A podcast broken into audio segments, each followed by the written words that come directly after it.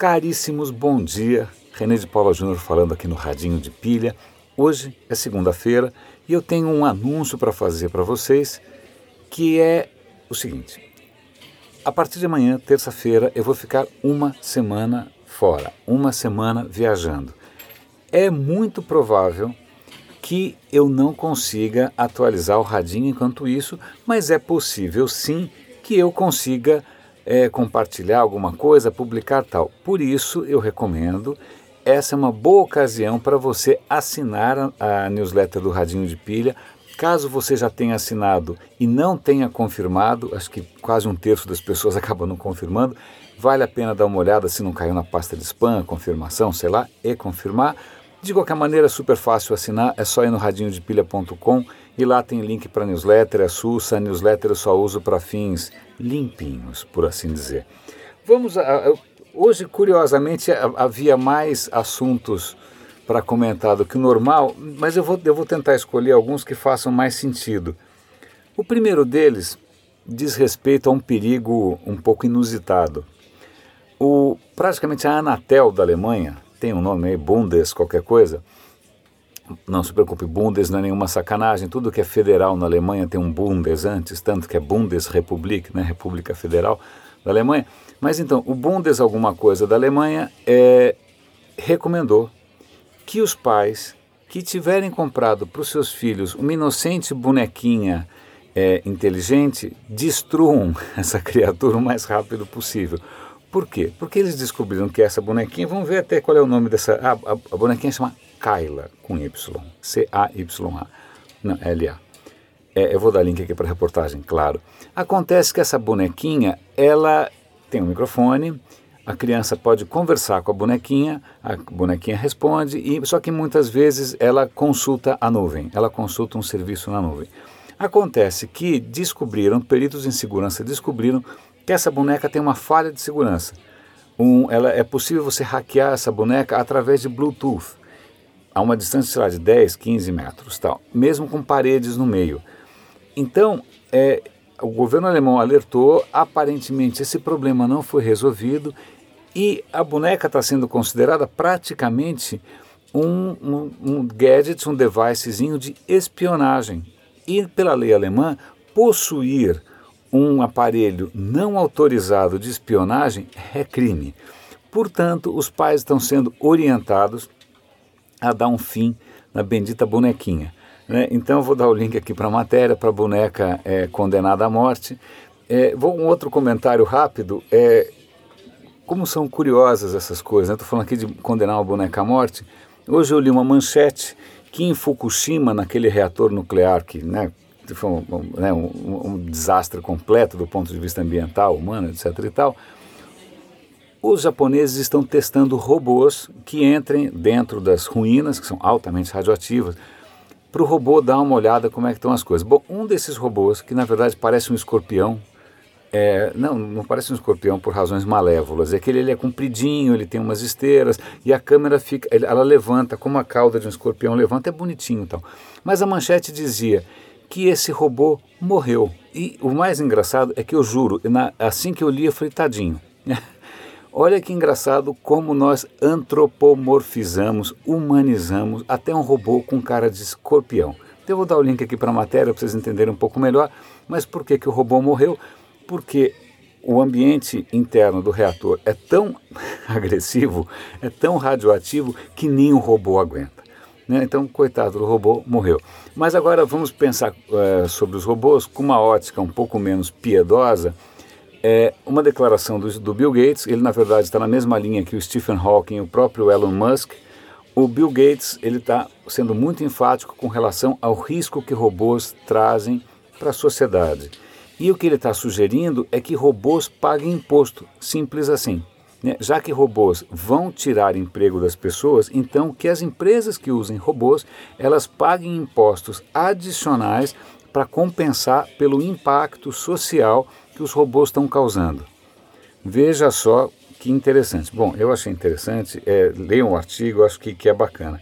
Eu tenho mais uma coisa para comentar com vocês.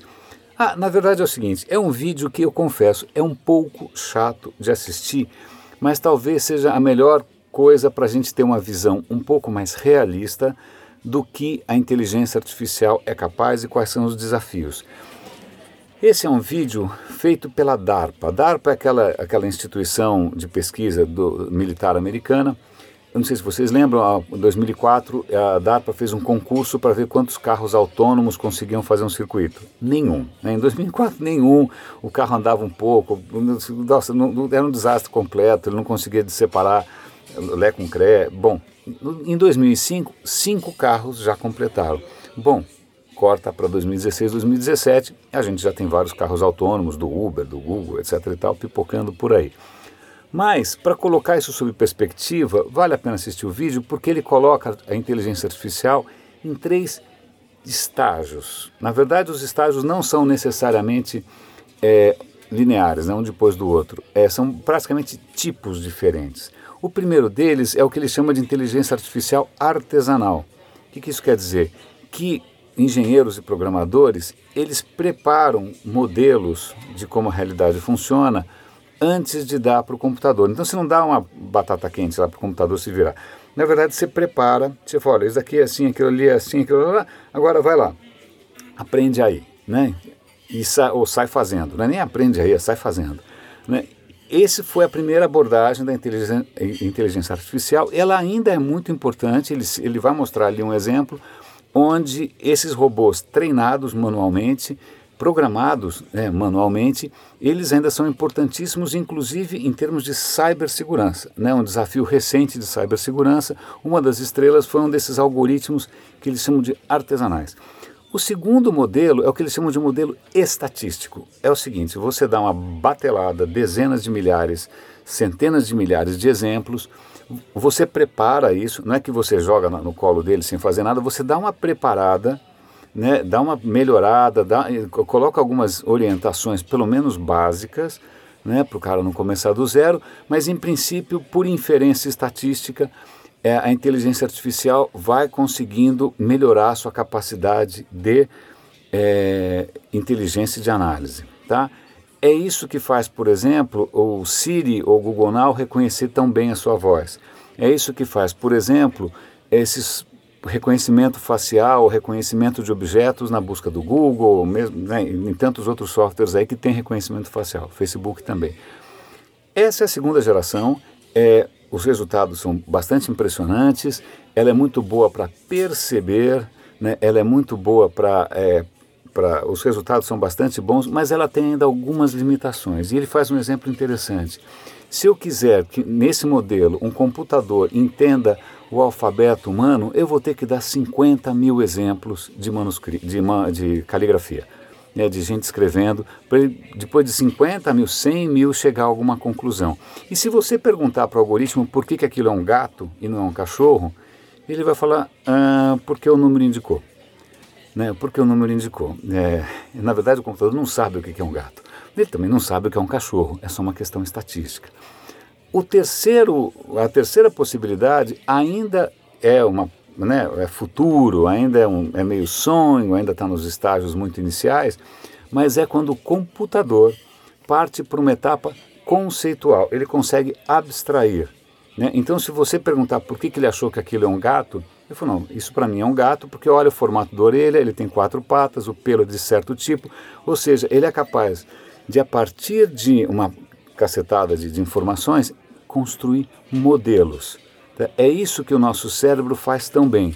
Para você ensinar o que é o zero para uma criança, você não precisa ensinar um milhão de zeros.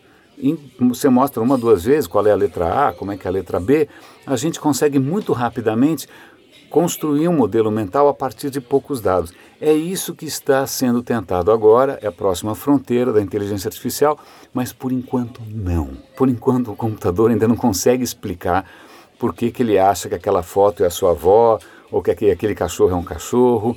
Não, ele pode inclusive com, com às vezes, como ele é baseado em estatística, quer dizer que se você ele der um monte de testes para ele fazer, ele vai ter uma alta taxa de acerto né, em grandes números. Mas nada garante que com um exemplo isolado ele dê a resposta certa.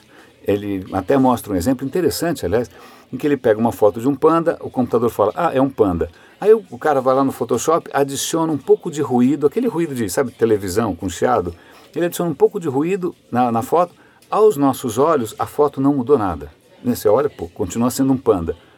A inteligência artificial, por razões que nem ela consegue explicar, falou, não, isso é um gibão com 99,3% de chance. Então, veja só, é fácil enganar e é fácil essa inteligência artificial de segunda geração, que é a que a gente tem hoje, ainda se enganar. Deem uma olhada lá, é um pouquinho árido, mas é legal você perceber como que eles avaliam pela capacidade de lidar com contextos diferentes, de se adaptar, etc e tal. Caríssimos, talvez a gente demore alguns dias para se falar de novo. Eu prometo fazer o possível para não, não sumir durante essa semana. Recomendo, newsletter do Radinho de Pilha. E boa sorte para todo mundo, boa sorte para mim também e até a volta.